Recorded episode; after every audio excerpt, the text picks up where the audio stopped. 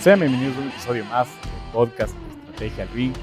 Hoy nos acompaña un invitado muy especial que justamente nos va a ayudar a desarrollar las elecciones tecnológicas. Tenemos con nosotros a Hernán Jiménez, CTO del Banco Pichincha, y Diego Ignacio Montenegro también, con quien nos subimos al ring. ¿Cómo estás, Hernán? ¿Cómo, cómo te va? ¿Cómo te sientes hoy? Muchísimas gracias, Guillermo, Diego. Muchas gracias por la invitación.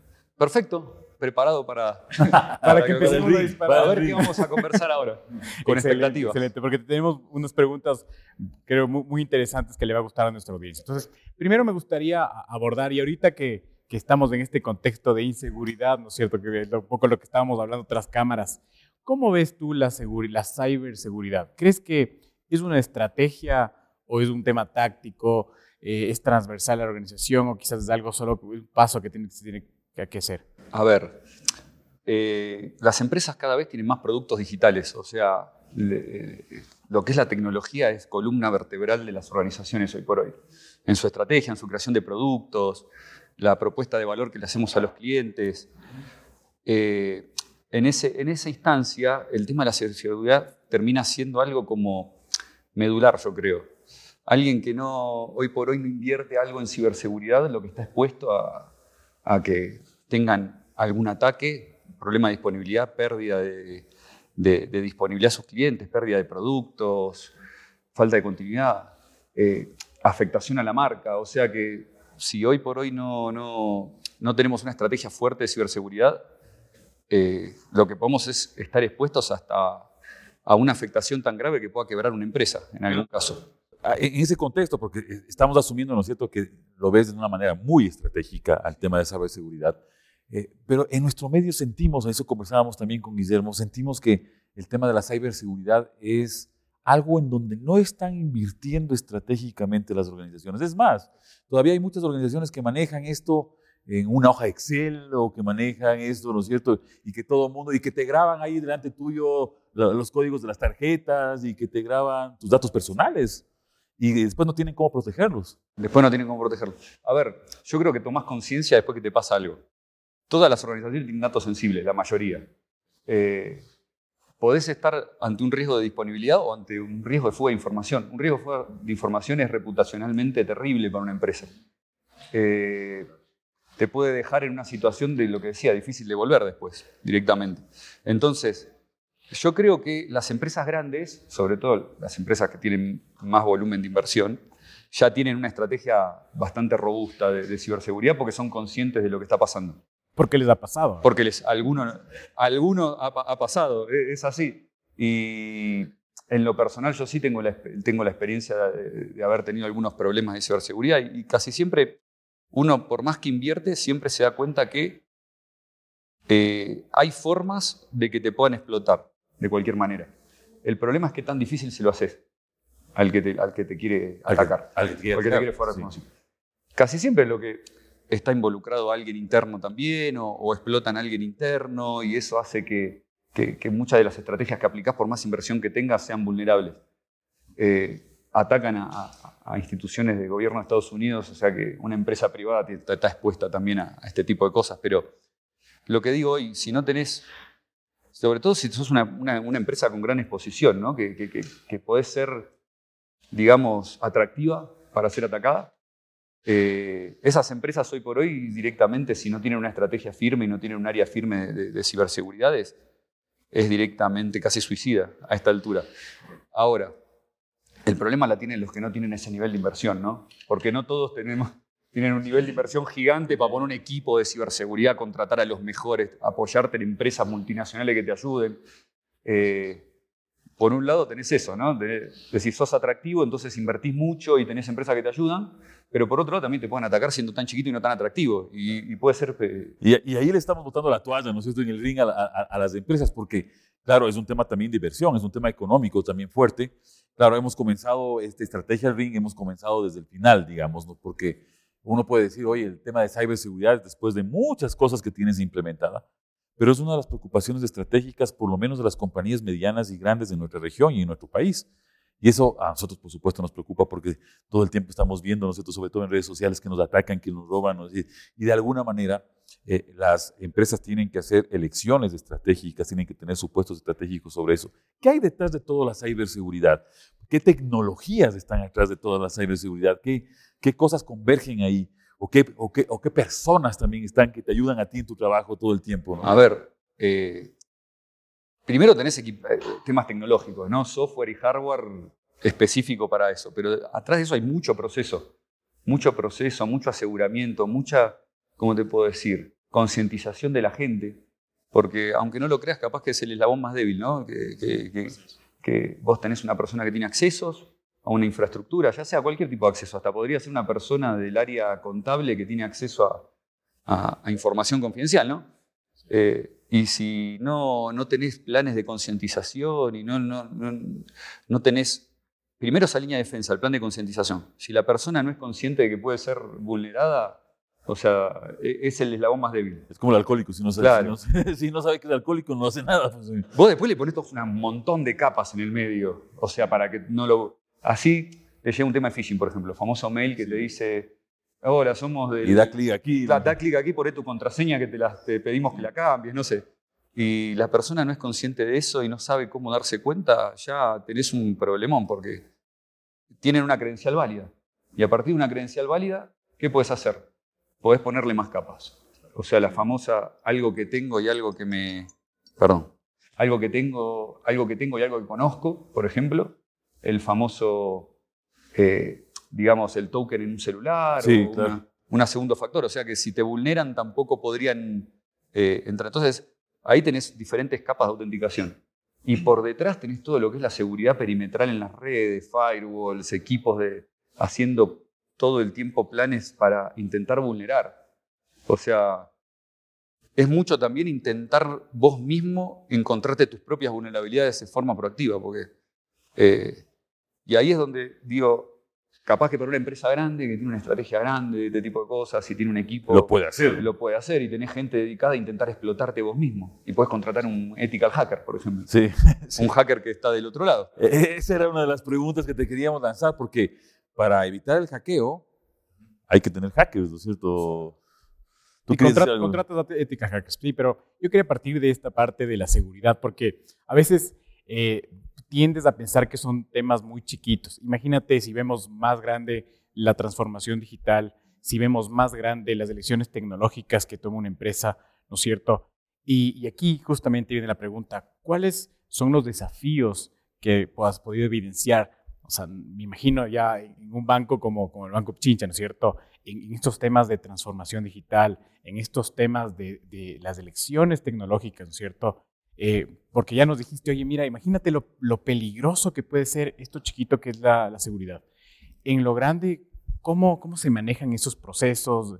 Eh, ¿Cuáles son justamente los hitos, las elecciones? ¿Qué nos puedes contar al respecto? De la transformación digital o de la digitalización. digital. A ver, primero, eh, hoy por hoy se da todo un tema de, digamos, hay tecnologías emergentes. O sea, hace años el cloud computing, ¿no? Hace ¿Qué, proporciona eso? Proporciona que tengas herramientas que antes no estaban disponibles para cualquiera. Primer punto. Entonces, hoy por hoy lo que te genera es una competencia, una competencia sana, digo, porque alguien que puede tener una idea o armarse una startup tiene acceso casi a la misma tecnología que podría tener una empresa grande, con gran, gran nivel de inversión. O sea, tenés los modelos de negocio, de hecho, cambian con pago por uso, ¿no? De, antes eran...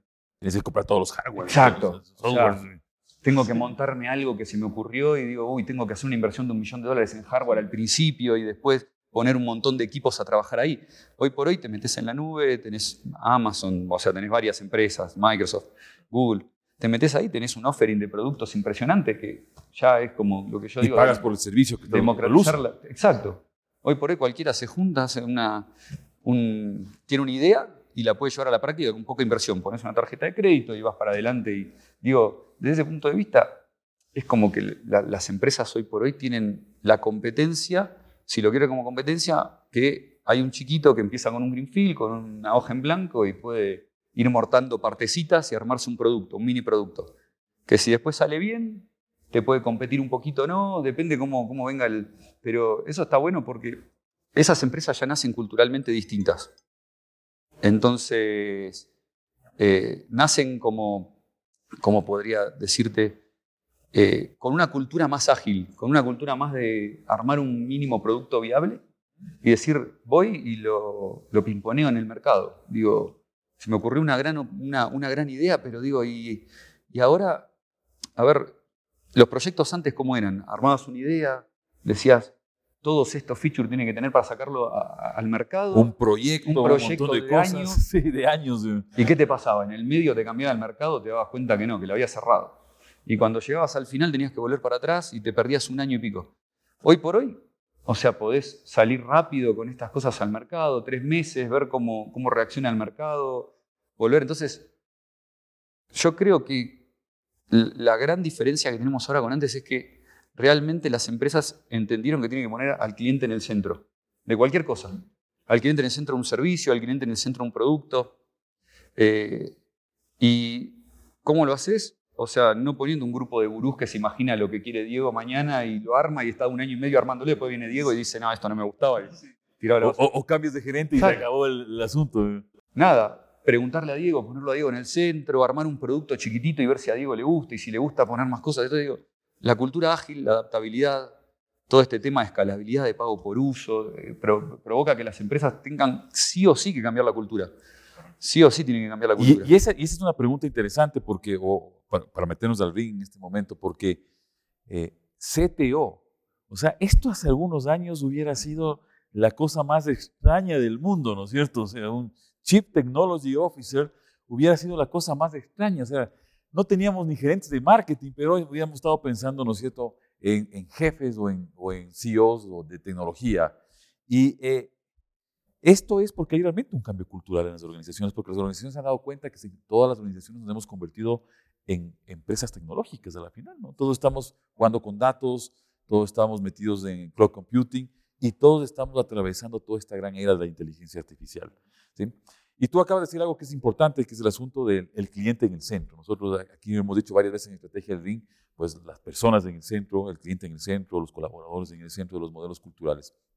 ¿Por qué crees que ha habido este cambio tan, tan, yo ya no lo veo solamente en empresas grandes, ¿no? Sino, también lo estoy viendo ya en empresas medianas que comienzan a poner la tecnología como un driver de la cultura, no necesariamente como un plan de acción o como una cosa disuelta, ¿no es cierto? Compra de tecnología, el que compraba las computadoras, ¿no es cierto? O el que colocaba los cables y decían, este es de tecnología. ¿Cómo ha evolucionado esto con esta nueva cultura que estás viendo ahora? Mira, cuando yo empecé a trabajar allá por los años 2000 en, tecnología, eh, el, el, departamento era sistemas, primero, ya era sistema, era sistema. Y tenías un responsable de sistemas y, yo me acuerdo que la mayoría de las organizaciones les reportaba al que era la cabeza financiera o la cabeza administrativa financiera de las empresas. Y de ahí acá los productos empiezan a ser, o sea, el rol de tecnología empieza a ser súper importante en la creación de productos con la transformación digital. Entonces, capaz que antes el que, eh, la importancia que tenía el, gerente de producción, ponerle o alguien que, estaba realmente atrás de, la cadena de producción de un producto, empieza a digitalizarse y empieza a estar metido la gente de, la gente de tecnología, la gente de, de, sistemas en la creación del producto y en, la propuesta de valor al, cliente. Hoy por hoy no, no, hay empresa mediana grande que el rol de tecnología no esté ahí sentado tomando decisiones al mismo nivel que estratégicas. Estratégicas, estratégicas. Es estratégico porque te toca desde algún, desde algún lugar muy fuerte el modelo operativo, el modelo de costeo mismo de las empresas. O sea, ese cambio de mindset eh, que, se, que, se, está dando puso a una persona de tecnología en el mismo rol que alguien que, en los lugares que tenían reservado alguien para comercial, alguien de marketing, alguien de producción, alguien de administrativo financiero. Digo, ahora tenés en todas las empresas alguien de tecnología ahí sentado eh, creando productos, creando productos con la persona comercial, ¿no? Es como que, y de hecho, si, si se dan cuenta, el líder, de, el líder ya hoy, pero el líder del futuro, y si vas a las empresas más grandes de Estados Unidos y eso, no hay líderes de producto que no sepan de tecnología. O sea, es, es, es, como una, un punto clave dentro del perfil, ¿no? O debes conocer de lo que está pasando. Es, que, es que justamente te iba a decir que, que ya tomó la, la, relevancia de ser parte del giro del negocio, porque al inicio, como bien dices, le reportaban a un gerente financiero porque eran los de encargados del sistema contable. Ahora se empezaron a encargar de muchos más elementos en, en la propuesta de valor entonces tienes que ser realmente transversal y estar en la estrategia, porque si no, te pierdes. Luego, entonces ayúdame a, qué. Es que te traducen lo que te da la posibilidad de la tecnología hoy por hoy, lo, la oferta que tenés, te lo traducen a decir cómo podemos hacer un producto y lo podemos montar con esto. ¿no? Entonces, si no, si no haces ese trabajo colaborativo, te quedas en el camino, ¿no?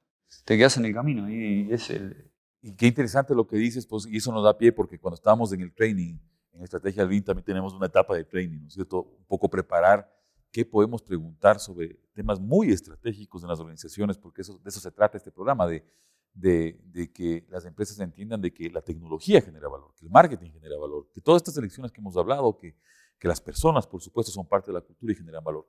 Pero hay, hay, un tema que lo hablamos incluso en un capítulo un poco de manera esquemática con, con, con Guillermo, que es el asunto de la inteligencia artificial, porque la inteligencia artificial en este momento está como en boga, como que está en moda.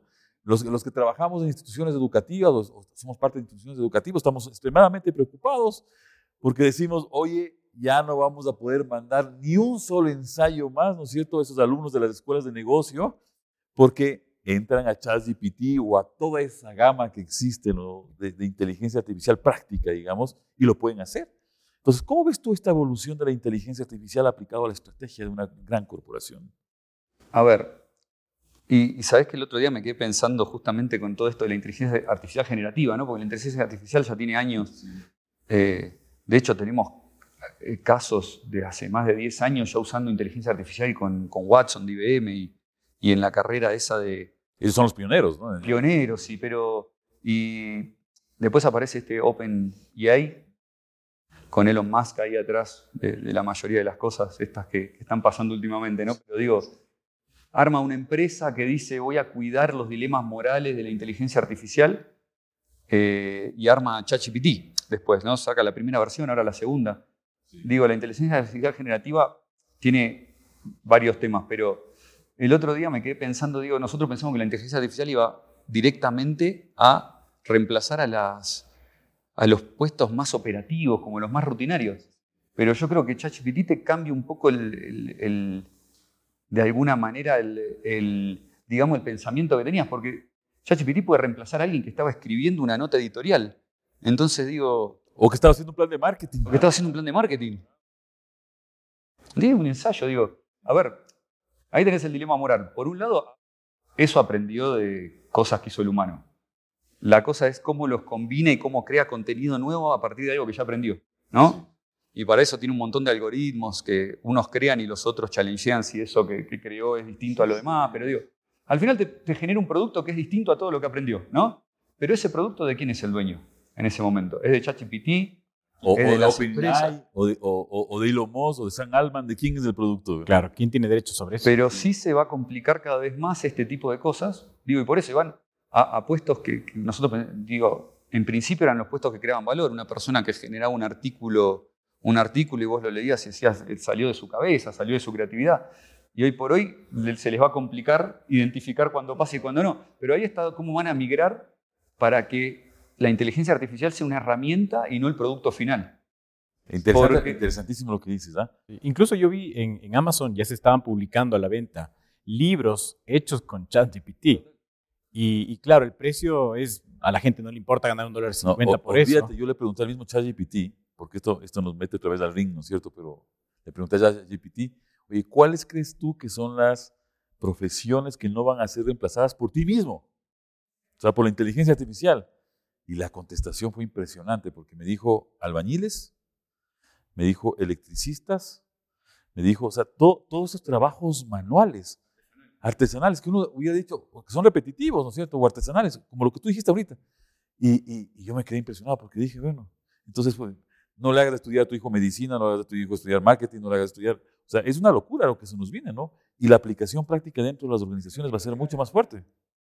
¿Cómo poder tener dictámenes de jueces eh, más, más precisos que lo que tomara una persona? Más, más confiable. ¿Y, esto cómo, cómo, crees que afecte la competitividad de las organizaciones? Que ese es un punto importantísimo. A ver, yo creo que cuando nacen estas tecnologías disruptivas siempre lo que, lo que pasa es que las empresas que no tienen tantos dilemas morales o no tienen tanto para perder son las que ganan rápidamente. Digo, nos juntamos nosotros tres, armamos vamos a una aplicación, usamos ya ChatGPT, no nos importa, no estamos regulados, nadie nos viene a preguntar nada. Y las empresas grandes van a decir, ay, me generó código una máquina y ahora quién es el dueño del código, porque te, genera código de aplicaciones también, ¿no? sí, sí, genera todo. de quién es el dueño del código, es mío, es de ChatGPT, ya ChatGPT puede compartir mi código con otros a partir de ahí, porque, digo, ChatGPT porque hay varias más, ¿no? Pero la que está de moda ahora es... Eh, esas empresas yo creo que van a esperar un poco las regulaciones y van a intentar frenar. Pero al final del camino no hay forma de frenarlo. No hay forma. Y esto que yo, también pienso eso. Porque antes de que. ya, te doy el paso para que entres. Pero antes, antes, de, antes de, pasar a la pregunta de Guillermo, o a la conversación de Guillermo, esto es interesante porque el, el otro día, ¿no es cierto?, estaba San Alman en, en, la, en, el Congreso de los Estados Unidos, porque le llamaron a preguntar, oye, ¿qué espera? Y la contestación fue, oye, que las personas se van a afectar, se van a afectar, pero yo no puedo saber qué va a pasar con esto. Es un tema incontrolable porque hay gente que dice, con lo que tú acabas de comentar, que se puede apagar el switch y esto se acabó. Es más, los mismos creadores dicen, hay que, apagar hay que bajar el switch un poco, hay que bajar el volumen un poco. Yo creo que es imparable. Ya la inteligencia artificial está en este momento en un nivel que ya no, no se puede regresar. No sé si estamos muy cerca o muy lejos de esto. Hay escépticos, hay gente que dice nunca va a pasar, hay otros que dicen va a pasar y va a ser beneficioso, y otros dicen va a pasar y va a ser negativo. Pero, pero estamos ya creo que en un momento que pasamos del tipping point. Yo creo que de, hoy al Skynet de Terminator, ponerle que tome el control del mundo, a ver, eh, yo creo que va a basarse mucho en regulaciones y todavía esto está muy inmaduro porque yo creo que al principio las tecnologías así disruptivas te generan la sorpresa, ¿no? te descolocan. Y yo creo que descolocan a todos, a gobiernos, a, a, individuos, a empresas. A ver, yo creo que si algo nos enseñó la evolución es que no lo puedes frenar. No lo vas a frenar. Eh, le puedes poner controles, puedes poner, digamos, algún tipo de trabas para que esto no, no, se genere, porque uno de los dilemas era ese, ¿no? Decir, y si puede generar contenido nuevo y si puede, puede, pensar por sí mismo, en algún momento ya no va a necesitar más aprender de las decisiones de los humanos, ya va a ser más inteligente y no lo va a necesitar. Y a nosotros nos meten un zoológico, sí. Y listo. Y nosotros no necesitamos hacer más nada. Pero, a ver, yo creo que al principio todo siempre asusta. O sea, desde la creación de la máquina de vapor en el siglo XVIII, que decían todo, nos van a, no vamos a tener más trabajo, hasta hoy siempre estas cosas generan este tipo de reacciones. Y, y esta no va a ser la excepción. O sea, va a generar, vamos a perder los trabajos, lo primero, dice siempre, vamos a perder el trabajo ya de, entrada, pero... O sea, si pierden los políticos no nos importa, pero si pierden otros, es, otra historia. Pues. Ah, capaz que funciona mejor. sí, sí. Claro, claro. Y, un poco de lo que mencionas que es súper importante las regulaciones, ¿no es cierto? Y vemos que el gobierno se demora en tomar eh, acción justamente sobre regulaciones y problemas. De hecho, vimos que recién se están aplicando temas de privacidad de datos en Internet cuando esto ya se viene usando desde hace más de 20 años, ¿cierto? Entonces, igual aquí en ChatGPT y otras cosas, pero para salir del hueco, ¿no es cierto? Eh, ¿Cómo ves tú, por ejemplo, eh, y un poco quiero que nos cuentes la transformación de, los bancos que nosotros eh, hemos contado igual nuestras experiencias muy bonitas en, haciendo fila en el banco, ¿no es cierto? Topando una cajera. Y, y ahora que vienen las fintech, y ya la competencia es totalmente diferente, ni siquiera tienes instalaciones, ¿no es cierto? Eh, ¿Cómo hacen ustedes para estar al mismo nivel, por ejemplo, de una fintech? y hablaste un poquito de la cultura, entonces quisiera que nos ahondes más cultura, elecciones eh, tecnológicas para lograr, ¿no es cierto?, competir contra las fintech. Competir contra... primero, al principio yo creo que los bancos tomaron esto, yo trabajé en un par de bancos, digo, al principio el tema de los bancos es, eh, vieron a la fintech como, como una competencia directa. Eh, y después dijeron, a ver, este, nos pueden ampliar la torta, podemos generar un ecosistema. Porque no lo hacemos nosotros también. Porque claro, pueden llegar a lugares donde nosotros no vamos a llegar nunca, porque la verdad que para una, organización grande no es tan fácil lanzar 100 productos a la vez. En vez de, vos podés tener 100 fintech que prueben, digan, ah, lanzo un productito para un público de nicho muy especial y si esa fintech funciona, puedes integrarte. O sea, yo creo que el valor de la fintech es el ecosistema. Ahora, te puedes integrar, puedes armar un buen ecosistema, puedes decir, ahora tengo más productos. y, de alguna manera eso yo creo que agranda la torta, agranda donde pueden llegar las empresas. Si lo ven como una competencia, yo creo que ahí se quedan muy limitados en, el pensamiento. ¿no? Ahora, si vas al tema de bancos digitales específicamente, dentro de la fintech, ahí sí podrías decir, che, es una competencia directa y nacen con un sistema de costeo súper bajo, porque claro, no tienen agencias, por ejemplo. Hay un- la estructura de costos es, Es, es- es ínfima. sí. Pero también la- los productos son, son poquitos de los bancos digitales. Hoy por hoy te pueden dar una cuenta de ahorro, una, una tarjeta de crédito y no hay mucho más atrás de eso. Pero el negocio de la banca en sí, y esto para reflexionar, ¿no? Se avanza en confianza.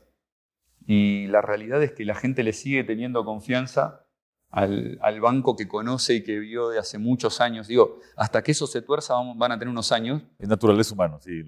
O sea, es como la familia. ¿dónde pones tu plata? Sí, claro. ¿En una, empresa que no conoces o en la que estás hace 120 Claro, años? por- por Así que, supuesto. No, pero hablando- se basa mucho en la confianza en el negocio no. Estamos hablando de, Correcto. de un commodity común y corriente. Pero ¿qué va a pasar? Con los años van a generar esa confianza. Entonces yo creo que la carrera ahí de los bancos es cómo me digitalizo. Y yo creo que todos los bancos están en eso, ¿no? Digo, ¿cómo vuelvo mi estructura más, más liviana, de alguna manera? Entonces ahí entra de vuelta el tema del cloud computing, el tema de... La gente en otros países va muy poco a las agencias ya de por sí. Eh, el Incluso las fenómeno- generaciones X, la- mi, mi generación ya no va a las agencias, ya nos hemos adaptado, no, no somos nativos digitales. De hecho, te molesta ir a la agencia. Cuando No, tenés que ir, decís, Pero, pero mi papá iba a la agencia. y le lleva un regalo Hace, a su hace poco, claro, y saludaba y conversaba y todo esto, ¿no? Claro, a, ellos les costó mucho el cambio de, un tema de papel y del estado de cuenta de papel o la chequera donde tachaban cada uno de los consumos por un tema de confianza y, hacer una transformación donde todo sea digital y tocas el reloj y se baja el estado de cuenta, una cosa de estas.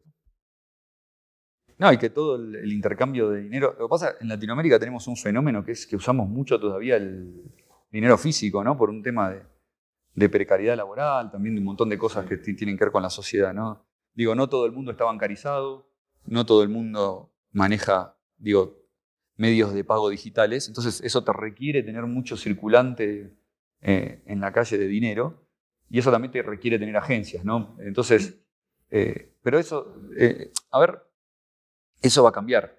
En los próximos años, acá mismo en Ecuador, la gente va a dejar ir mucho más a las agencias. Ya hoy va muy, va muy poco. Tenemos, por lo regular, el volumen de transaccional que tenés en los canales digitales es mayor al de las agencias. El, el tema que tenés todavía es el circulante efectivo. El circulante efectivo sí te genera que la gente tenga que ir, que tengas un ATM, que tenés que ir a recargar. Y es porque no todo el mundo toma tarjeta de crédito, ni todo el mundo es capaz de manejar un app para, para hacerte o un tema touch o alguna cosa, o poner la cara, ¿no? Fíjense que hoy hasta las, co- las cooperativas mismas, que que son chiquititas, ya tienen, todas tienen aplicaciones digitales y todas tienen ese sistema. Lo que pasa es que para competir ahí tenés que bajar tu, tenés que hacer más liviano tus costos.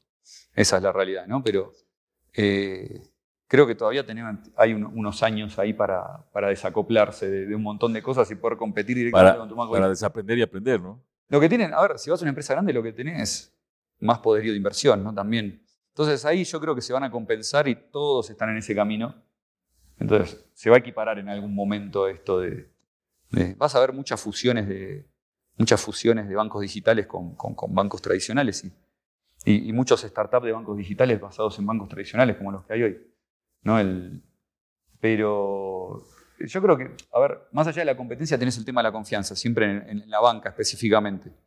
Bueno, como saben, y siempre me gusta interrumpir e ir cerrando el episodio, eh, quiero agradecerte mucho, Hernán. Gracias, Dieguito, por esta increíble discusión. Vamos a tener que dejar esto para una, una siguiente discusión porque de verdad es un tema muy extenso. Les agradezco mucho, les agradezco a todos y que tengan un excelente día.